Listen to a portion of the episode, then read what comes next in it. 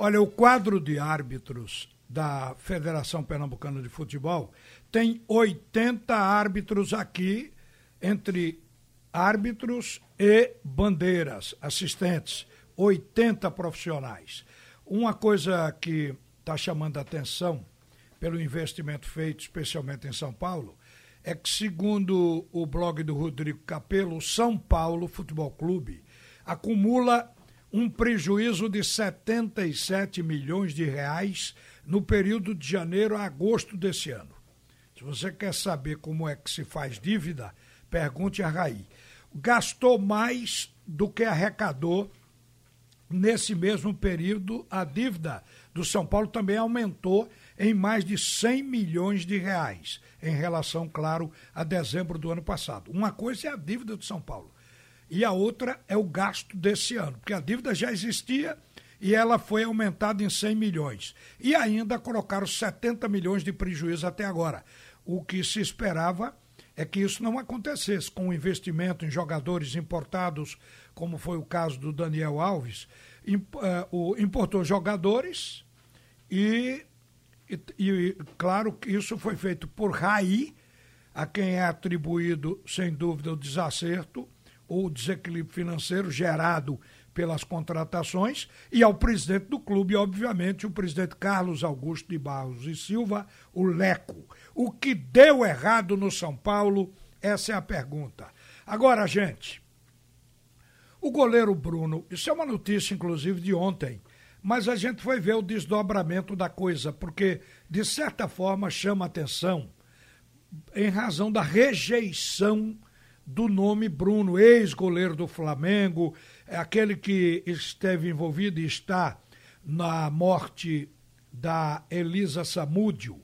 Ele foi preso em 2010 e condenado pelo envolvimento no assassinato dela. Então o goleiro Bruno, ele rompeu o contrato com o Poços de Caldas, equipe que ele iria jogar, porque não fez sequer um jogo oficial ele fez algumas partidas amistosas. Aí ele alegou atraso de salários para rompimento do contrato. O presidente e outros diretores disseram que o salário dele era tão alto que o clube não estava tendo condições de pagar. Você vê que coisa incrível. O cara sai da cadeia, depois de longo tempo, ainda é pago como se fora um ex-jogador do Flamengo e, consequentemente, um clube com posse de caldo não tem capacidade de pagar.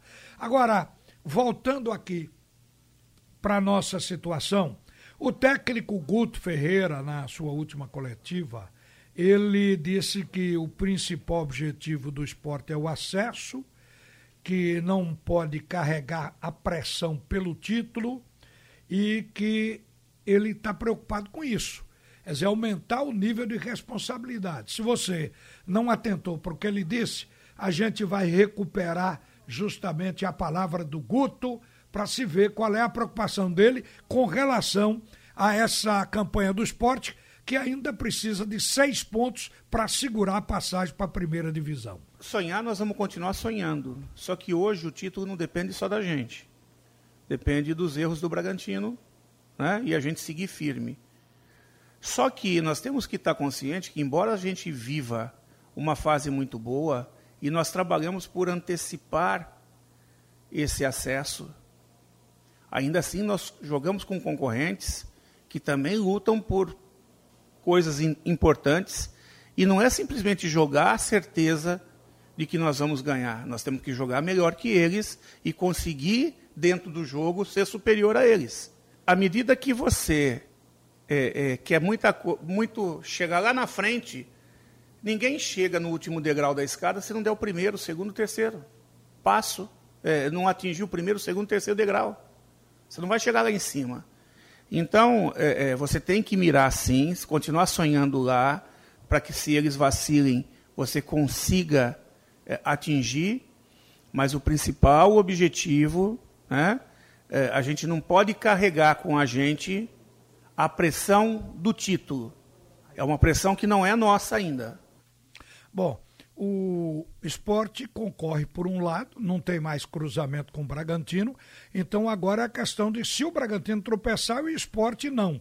Então o esporte tem pela frente amanhã Guarani, depois Coritiba, depois Criciúma, depois Botafogo de São Paulo, depois Vila Nova, depois Ponte Preta e, por último, o Atlético Goianiense.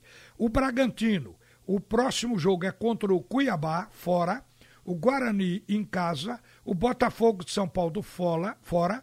O Operário fora, o Criciúma em casa, o Curitiba fora e termina jogando em casa contra a equipe do CRB. São os jogos do Bragantino. Hoje o Bragantino é o primeiro colocado com 62 pontos, o Esporte é o segundo com 56. Meia dúzia, seis pontos separam essas duas equipes. E para terminar, gente, ontem eu anunciei aqui que o Grêmio vai investir um milhão de reais no departamento médico.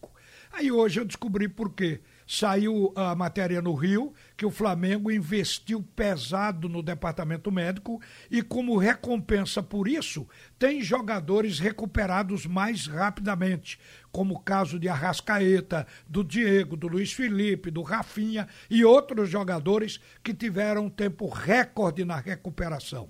O departamento médico do Flamengo investiu em tecnologia mais recente para determinar a possibilidade de contusão para o jogador ser tirado do jogo. Alguns clubes já fazem, mas a tecnologia do Flamengo se diz que é a última, é da última geração.